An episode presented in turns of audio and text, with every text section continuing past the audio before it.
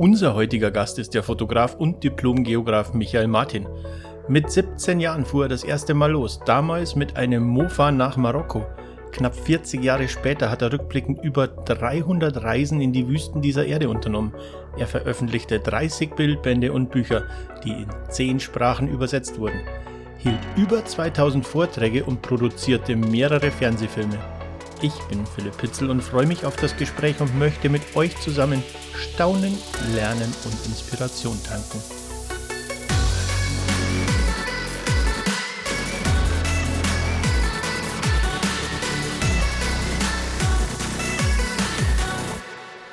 Michael, herzlich willkommen und ich freue mich sehr, dass du für unseren Podcast Zeit genommen hast. Ja, mache ich gerne. Ich finde toll solche Podcasts. Also ich glaube, das ist für die, die zuhören, genauso interessant wie für diejenigen, die antworten und das machen. Ja. Das stimmt, ja. Es ist immer wieder spannend, ja. Da hast du recht. Michael, ich möchte dir äh, vorerst mal eine Rezession vorlesen, die ich gefunden habe über deine Vorträge. Okay. Die Impressionen schlagen ein wie der Blitz, man wird betrunken von den Bildern, so schön sind sie. Es ist gut, dass es Menschen wie Michael Martin gibt, der uns seine Reisen und Abenteuer näher bringt. Ich hoffe, wir können unsere Welt noch retten. Ich hoffe, es ist nicht zu spät. Michael, ich denke, dafür unter anderem machst du das, was du tust, Menschen für unser aller Welt begeistern, richtig?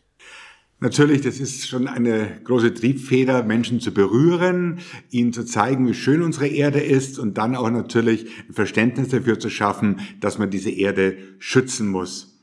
Aber es ist nicht nur so, dass es meinen Zuschauern gefallen muss, mir muss es vor allem auch gefallen. Also ich habe auch nach 2000 Vorträgen immer noch unheimlich Spaß und stehe oft auf der Bühne, schaue auf die Leinwand und lass mich dann von der Musik und den eigenen Bildern quasi berauschen, mitnehmen und das hilft mir dann auch, das entsprechend ähm, ja enthusiastisch und leidenschaftlich zu kommentieren.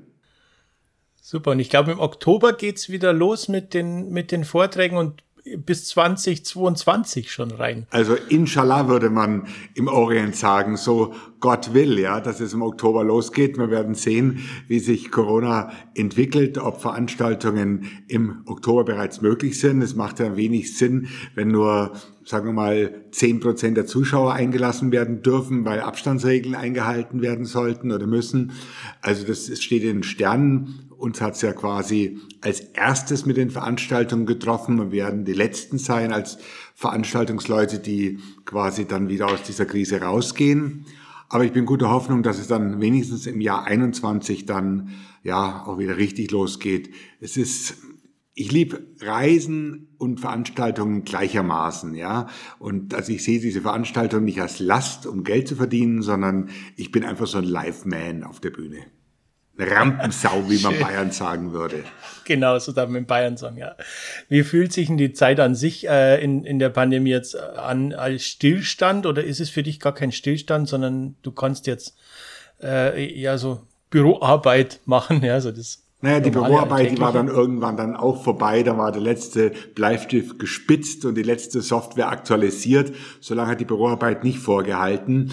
Aber erstens ähm, bin ich sehr viel in der Natur einfach draußen. Ja, wir haben ja einen wunderbaren April hinter uns. Da war ich so viel draußen, habe das wirklich mit vollen Zügen genossen. Zweitens ähm, ist ja Terra, das neue Projekt, besteht nicht nur aus diesen Veranstaltungen, sondern eben aus dem Fernsehfilm und eben aus Büchern oder aus dem Buch, einem großen Bildtextband. Und da habe ich dann die Zeit jetzt genutzt, nutze immer noch daran zu arbeiten. Da wird es viel Text geben zur Erdgeschichte, zur Erde an sich. Und das ist auch für mich als Geograf eine ganz schöne Herausforderung, da einen äh, substanziellen Text zu schreiben. Das mache ich jeden Tag drei, vier Stunden. Das ist also schon mal der halbe Arbeitstag, wenn man so will. Und dann treibt man auch den Film voran. Und also langweilig wird's mir überhaupt nicht. Und Büroarbeit gibt's natürlich auch noch, also ähm, Presseanfragen. Alles ist viel, viel ruhiger.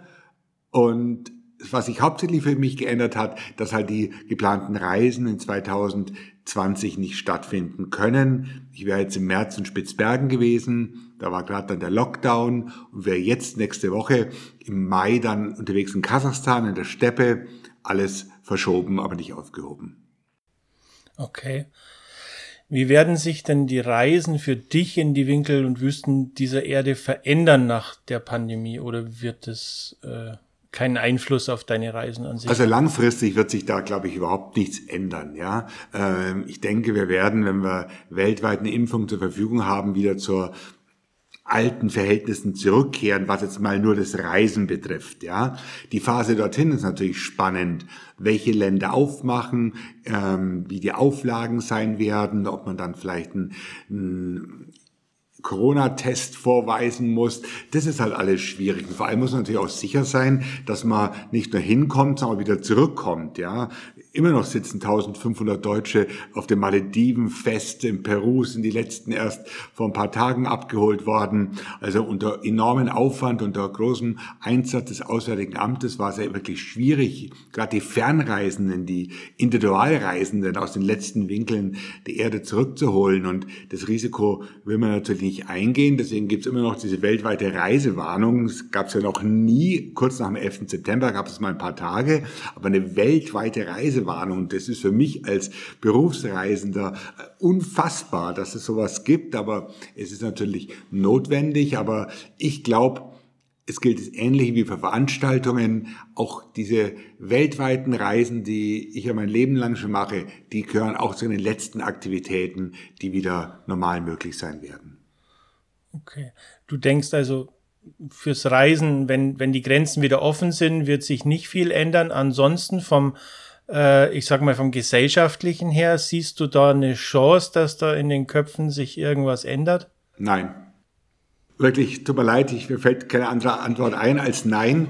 Äh, da wird jetzt viel drüber geredet, ja, ist ja toll, dass wir weniger CO2-Ausstoß haben, der Himmel ist blau, keine Kondensstreifen, weniger Verkehr, weniger Verkehrstote, alle Leute halten zusammen, alle helfen sich gegenseitig, alles richtig. Aber in dem Moment, wo Flüge wieder möglich sind, wo ähm, der ganz normale Stress wieder losgeht, ähm, fährt man genauso viel Auto, fliegt man genauso viel, wird genauso mit Ellbogen ähm, in der Gesellschaft agiert. Also es würde mich, wie, wie denn auch, ja? Ähm, das ist einfach ein kollektives Problem und solange unser gesellschaftliches und der wirtschaftliche System so ist, wie es ist, ja, ohne es jetzt werten zu wollen, wird sich da nichts wesentlich ändern. Das war jetzt eine kleine Delle oder wird eine kleine Delle sein und dann wird sich alles, egal ob die Wirtschaftskurven oder das Verhalten der Menschen oder Verkehrszahlen wieder so einpendeln wie vorher. Schade. Schade, ja. ja. Das wäre äh, wirklich schade. Natürlich schade, aber ähm, ich glaube, da ist die Zäsur einfach zu gering. Ja, ich meine, es ähm, hat einen Weltkrieg gebraucht, dass sich wirklich viel auf den Kopf gestellt hat, politisch ja auch die ganze Welt damals neu geordnet hat. Und wir haben Gott sei Dank keinen Krieg. Ja, Corona ist ein Virus, ähm, der alles, wie der Name schon sagt, Lockdown, alles runterfährt, aber die Strukturen bleiben die gleichen. Also wir haben weiter dieselben Menschen am Start, wir haben weiter dieselben, dieselbe Infrastruktur, dasselbe Wissen, dieselben äh, Gesetze. Wirtschaftsmächte. Ja, ja. Wirtschaft, es hat sich ja wirklich nichts geändert, ja. Wenn man mal an den Zweiten Weltkrieg denkt, da hat, war alles kaputt. Da mussten Infrastruktur, Städte, Verkehrswege, alles neu aufgebaut werden. Äh, viele gingen, ähm, waren in Kriegsgefangenschaft oder gingen ins Gefängnis, weil sie Nazis waren, alles. Äh, und da war, wurde einfach die Karten neu gemischt, ja. Aber dieses Neumischen, das gibt's jetzt, glaube ich, nicht, weil wir haben einfach nur einen Lockdown, einen Stopp, ein Einfrieren und sobald die Situation wieder auftaut, äh, wird's sozusagen genau an der gleichen Stelle weitergehen, wo es vorher aufgehört hat. Jetzt gehen wir mal von dem ganzen Corona mal weg. Ähm, aber trotzdem ein bisschen in die Zukunft. Äh, du machst ja, oder dein Hauptberuf ist ja Geograf und Fotograf.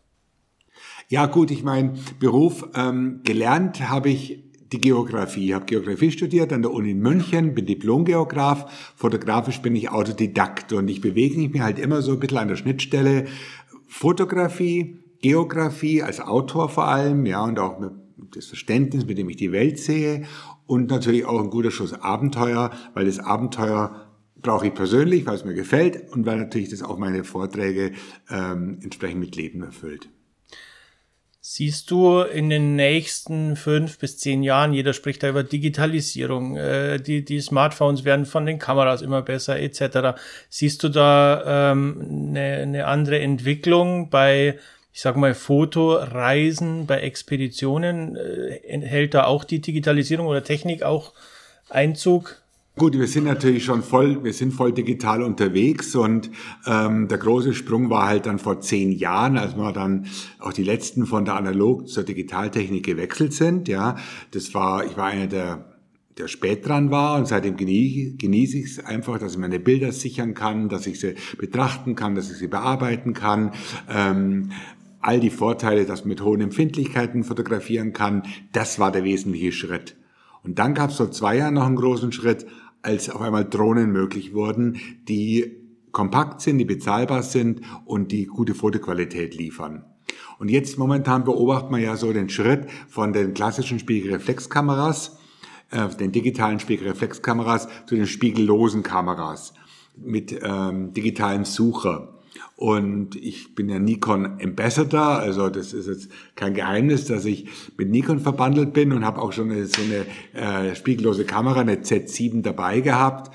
Und ich kann mich damit nicht anfreunden. Ja, das sind tolle Kameras, super Features, alles vom Feinsten, aber ich mag einfach diesen optischen Sucher, dieses absolut klare Sucherbild, das nicht verzögerte, ich mag auch die ungeheure Range an Objektiven, die zu den Spiegelreflexkameras existiert. Und ja, ich bin groß und kräftig und mir macht es nichts aus, da äh, 30 Kilo auf dem Rücken mit rumzuschleppen.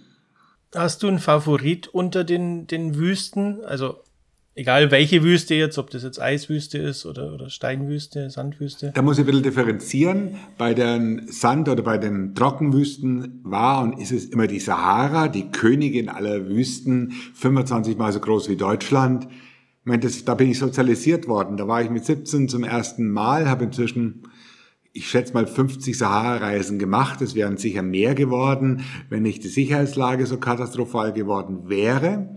Ähm, die Sahara hat nicht nur diese Größe, sie hat einfach auch alle Landschaftsformen. Sie bietet sehr viel traditionelles Leben in ihrem Südteil, Mauretanien, Mali, Niger, Tschad, rüber in Sudan. Das ist viel Nomadismus noch. Es ist einfach ein Kosmos, ein eigener Kontinent. Wenn ich mal die Eiswüsten oder die Kältewüsten anschaue, da war es wirklich Antarktika, das mich so fasziniert hat. Also nicht unbedingt so die Küsten, weil die kann man mit dem Kreuzfahrtschiff relativ leicht erreichen und habe ich auch alles mehrfach gemacht. Antarktika in seinem Zentrum. Da kommen wenig Leute hin, es ist aufwendig, aber wenn man mal in Queen Maudland ist zum Beispiel, in der Ostantarktis oder gar im Südpol oder in den Elfwer Mountains, das man ist im Kühlschrank der Welt, man ist im Kühlschrank der Erde? Im Winter unter minus 90 Grad. Ähm, das ist das ist so wie die Sahara zu 100% für Trockenwüste steht, so steht eben Antarktika für die Eiswüsten. Und ähm, ja, das ist für mich einfach auch ein eigener Kontinent, eben das siebte Kontinent, der Südkontinent. Und so ähm, habe ich in dem letzten Projekt Planet Wüste schon mir die äh, tollsten Sachen in Sachen Eiswüste, in Sachen Trockenwüste jeweils rausgesucht. Umso wichtiger war es aber, dass ich jetzt was Neues anpacke, weil die Wüsten möchte ich jetzt einfach ein bisschen hinter mir lassen und mir den ganzen Planeten anschauen. Okay, das heißt, du hast dich auf deine Reisen ja immer gut vorbereitet und äh, gibt auch Ziele, die deine Erwartungen dann trotz Vorbereitung nicht erfüllt haben oder, oder dass du mal richtig enttäuscht warst von einem Ort? Sagen wir mal so, das ist keine Frage der Vorbereitung, ja, weil erstens bin ich oft gar nicht vorbereitet, also vor allem in den Trockenwüsten war ich immer wenig vorbereitet. Irgendeine alte Jeans und ein T-Shirt hat's auch getan. In der Arktis, in Antarktis muss man sich besser ausrüsten, aber ich bin keiner, der so alles im Detail plant. Und wenn was mal schiefgegangen ist, dann war es nicht wegen mangelnder Vorbereitung, sondern weil einfach das Wetter nicht so gut war, wie es gedacht ist. Man ist sowohl in den Trockenwüsten wie auch in den Kälteregionen extrem vom Wetter abhängig. Zum Glück ist es in Trockenwüsten stabil. Es ist auch relativ stabil in der Arktis und Antarktis, aber trotzdem kann man halt einfach mal auch schlechte Tage und Wochen erwischen. Und wenn man dann bei Schneesturm fünf Tage im Zelt sitzt, dann sinniert man schon. Und da kann man noch so gut vorbereitet sein, haben einfach Pech gehabt. Wenn man aber dann wirklich das tolle Wetter erwischt und das Glück hat, dann kann es so faszinierend sein. Letztendlich sind diese Reisen, wenn wir fotograf fotografisch unterwegs sind, immer ein gewisses Roulette-Spiel. Ob der Aufwand, die Anreise, die Kosten, die ganze Herzblut, ob sich das wirklich lohnt, kann ich bei der Abreise noch nicht sagen. Das kann ich erst sagen, wenn ich ein paar Tage unterwegs bin, wenn ich meine ersten Bilder im Kasten habe. Und ich würde sagen, 50 Prozent der Reisen sind, wo das alles genial war, dass ich nach Hause komme, fasziniert bin. 25 Prozent würde ich sagen, ja, bin zufrieden. Und bei den letzten 25 Prozent hätte es mir vielleicht besser gewünscht, besseres Wetter meistens. Okay, du hast auch gerade von den Kosten gesprochen. Äh, ich denke jetzt an Sponsorensuche. Ähm, du machst ja eigentlich ziemlich viel am Budget, holst du über die Vorträge wahrscheinlich wieder rein. Arbeitest du mit Sponsoren viel zusammen oder entscheidest du eigentlich deine Reisen autark für dich? Völlig autark. Für mich entscheide ich diese Reisen.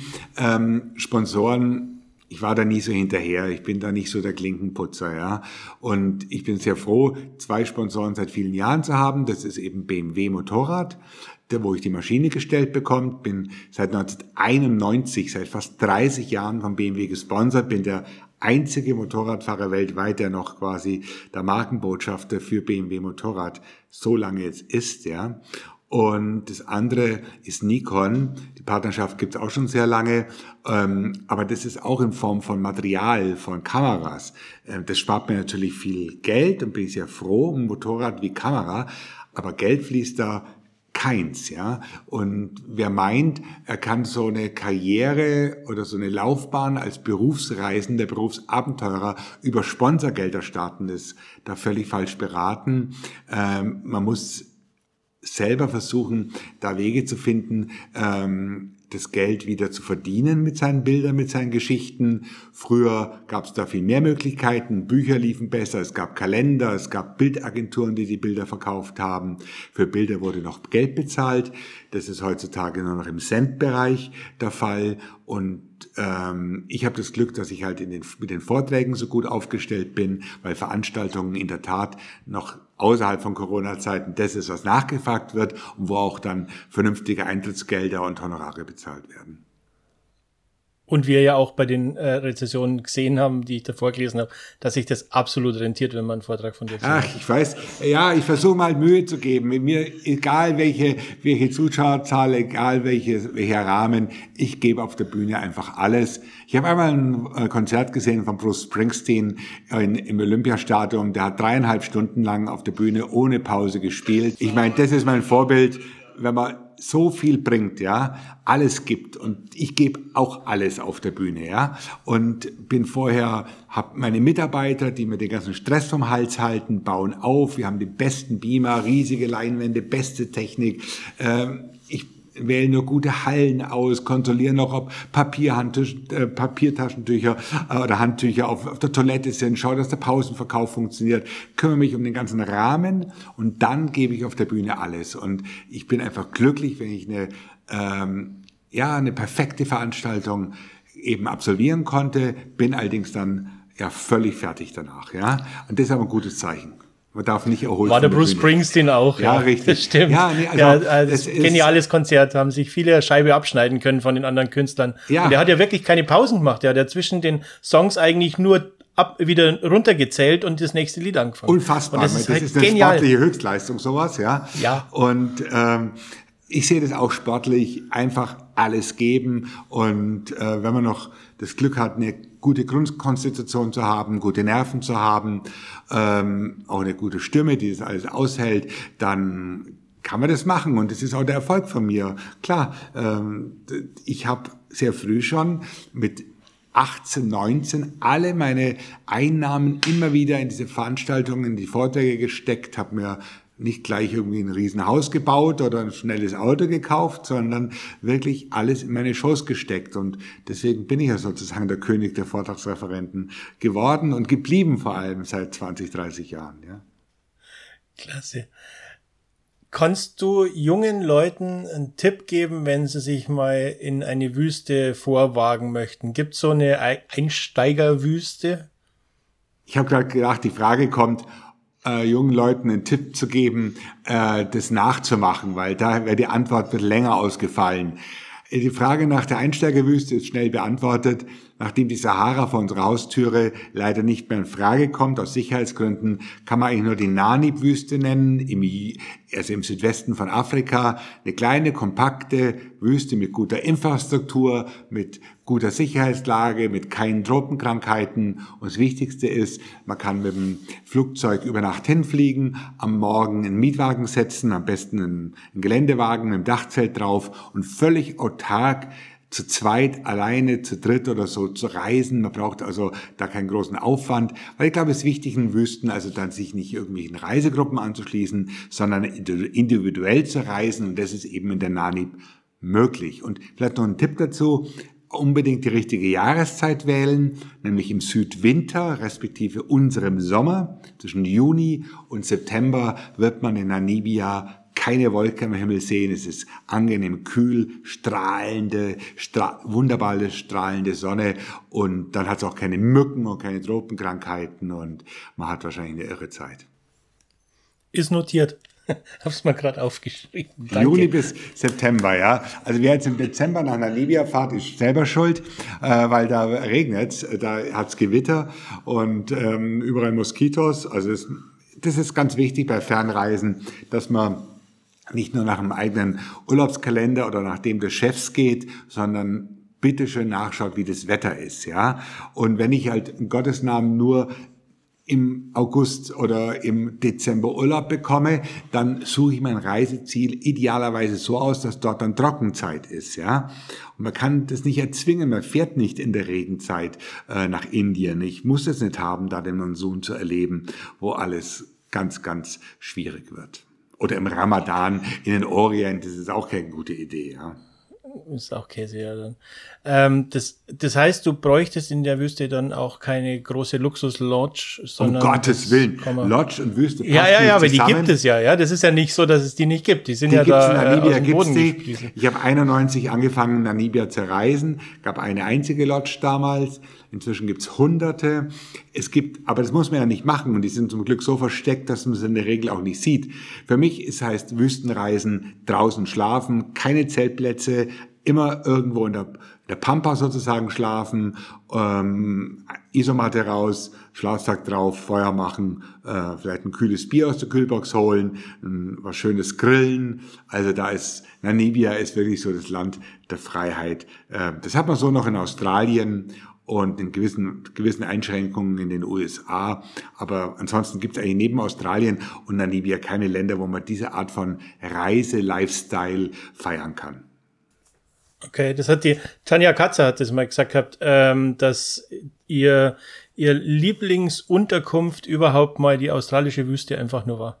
Einfach ja, unterm Sterne. Das ist so von, von, also wenn man vor allem als Pärchen unterwegs ist, was die beiden ja sind, ist es einfach sehr romantisch, dann abends am Feuer zu sitzen, über einem der Sternenhimmel und das, das von der, vom Reisefeeling würde ich sagen, ist Australien da wirklich eine der schönsten, interessantesten Länder auf der Welt. Leider landschaftlich der totale Fehlgriff. In den Wüsten ist Australien sowas von langweilig, brett eben. Die Wüsten sind auch keine echten Wüsten, eher so Halbwüsten mit viel Büschen. Also da darf man nicht enttäuscht sein. Wenn man die großen Dünenlandschaften auf der Welt sehen möchte, dann kommt Namibia, wie gesagt, in Frage oder, wo ich jetzt kürzlich war, Oman, die Rubalkali, auch Teile von den Emiraten haben Dünenlandschaften und natürlich die Sahara, aber altes Lied, die guten Gebiete in der Sahara sind No-Go-Area. Okay. Michael, machst du auch mal ganz gewöhnlichen Urlaub? Weil das, die, die, deine Reisen sind ja nicht Urlaub, ja. Das muss man ja unterscheiden. Das ja, natürlich. Ja das ist kein Arbeit, Urlaub. Ja. Die könnte man zwar als Urlaub gestalten, aber sobald ich eine Kamera in der Hand habe und sobald ich da unterwegs bin, um für meine Filme, Vorträge Material nach Hause zu kriegen, dann ist es der reinste Stress. Ist zwar ein schöner Stress und ich versuche auch immer noch die Reise Reise sein zu lassen und keine Fotoproduktion draus zu machen. Ich wende mich auch ganz klar gegen das Wort, Wort Produktionsreise. Es soll eine Reise bleiben, deswegen kleines Team, wenig Aufwand.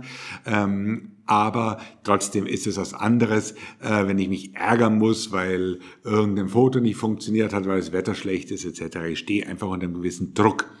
Und wenn ich jetzt mal ganz normal Urlaub machen möchte, sei es mit meiner Frau oder mit meinen Kindern, die erwachsen sind, dann bin ich, im Winter sind wir oft in Tirol auf einer Hütte, beim Skifahren, beim äh, Schneeschuhgehen, beim Skitouren gehen. Also das ist auch sehr nett und individuell, weil die Hütte hat weder Strom noch Wasser und wir haben die ganz für uns. Das mag ich gern.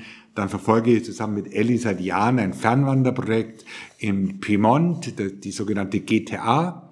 Äh, ein Fernwanderweg von der Schweizer Grenze in 66 Tagesetappen bis runter ans Mittelmeer. Machen wir jedes Jahr so 10, 12 Etappen. Und ansonsten sind wir auch ganz gerne am Gardasee, dann schon auch mal mit Luftmatratze oder Isomatte auf dem Billigcampingplatz oder einfach so irgendwo im VW-Bus stehen geblieben. Also so individueller Urlaub, äh, ganz einfach und aber ohne Kamera, das ist das Wichtigste. Wenn du morgen ein Projekt beginnen und leiten dürftest, ohne Limit von Ressourcen, also ohne Limit von Geld, ohne Limit von Zeit, hättest du da was, was dir da in, in den Kopf kommt? Da würde ich genau das machen, was ich jetzt mache, nämlich Terra, das aktuelle Projekt. Da gab es zunächst mal kein Limit an Zeit. Ich habe mir das keinen Zeitpunkt gesetzt, wann es fertig sein muss. Jetzt weiß ich, es wird Ende 21 fertig sein. Aber ich habe begonnen 17, 2017 und da war das noch nicht irgendwie vorbestimmt. Ähm, finanziell gibt es natürlich theoretisch immer ein Limit, ja, aber ich kann das schon auch ja mit einem guten Budget einfach planen. Und da war die Idee nach all den Reisen in die Wüsten und in die Eisregionen, dass ich mir mal den gesamten Planeten anschaue. Unsere Erde als einer von acht Planeten in unserem Sonnensystem, wo so ziemlich alle Bedingungen so perfekt waren und sind, dass dort Leben entstehen konnte, sich ein Leben entwickeln konnte mit Millionen von Arten. Und ich möchte zeigen, dass unsere Erde nach 4,5 Milliarden Jahren in ihrer vollen Blüte steht. Wir leben in der besten aller Zeiten. Wir haben die perfekte Landwasserverteilung. Wir haben 21 Prozent Sauerstoff. Wir haben genau die richtige Temperaturrange. Und ich möchte einfach die Schönheit dieser Erde feiern und gleichzeitig aber auf ihre Bedrohtheit einfach ganz, ganz krass hinweisen, weil eben diese Erde vor 180.000 Jahren ein Wesen namens Homo sapiens hervorgebracht hat, der sich eigentlich von Anfang an angeschickt hat, die Erde zu zerstören. Und es ist ein Drama, was mit unserer Erde passiert. Insofern wird es also einerseits ein Porträt der Erde, aber auch sehr stark ökologisch ausgerichtet mit einer klaren Message. Wenn ich jetzt auch keine große Organisation wie Greenpeace oder WWF oder so hinter mir habe, ich mache das immer gern unabhängig und das habe ich 17 begonnen und werde es jetzt Ende des Jahres abschließen und dann 21 präsentieren. Du hast ja gerade gesagt, eben Terra ist das Projekt, das du beginnen würdest und was du ja auch beginnst und begonnen hast. Ähm, die nächste Frage wäre eigentlich, ähm, welche Sache du auf der Welt verändern würdest. Wobei ich glaube, dass du das Terra ja auch machst, um ein bisschen Veränderung herbeizuführen. Den Umweltaspekt habe ich gerade schon angesprochen, dass einfach mal der Wert der Natur geschätzt wird, dass die Zerstörung der Natur einfach eingepreist wird. Es wird wohl auch nur über wirtschaftliche äh, Mechanismen gehen, ähm, um einfach dieser Umweltzerstörung Einhalt zu gebieten.